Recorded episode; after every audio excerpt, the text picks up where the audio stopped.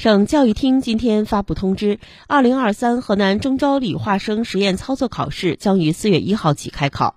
通知提出，各省辖市、省直管县市可根据实际情况抽取不少于两个试题单元作为当地二零二三年中招理化生实验操作考试试题。二零二三年三月五号前，采取统一时间、集中抽取的方式进行。据了解，二零二三年全省中招理化生实验操作考试成绩按满分三十分计入中招考试总成绩。考试科目为初中物理、化学、生物学三科。考试时间为四月一号到三十号，每位考生的时间为十五分钟。二零二三全省中招理化生实验操作考试办公室统一命制二十四道试题，分四个。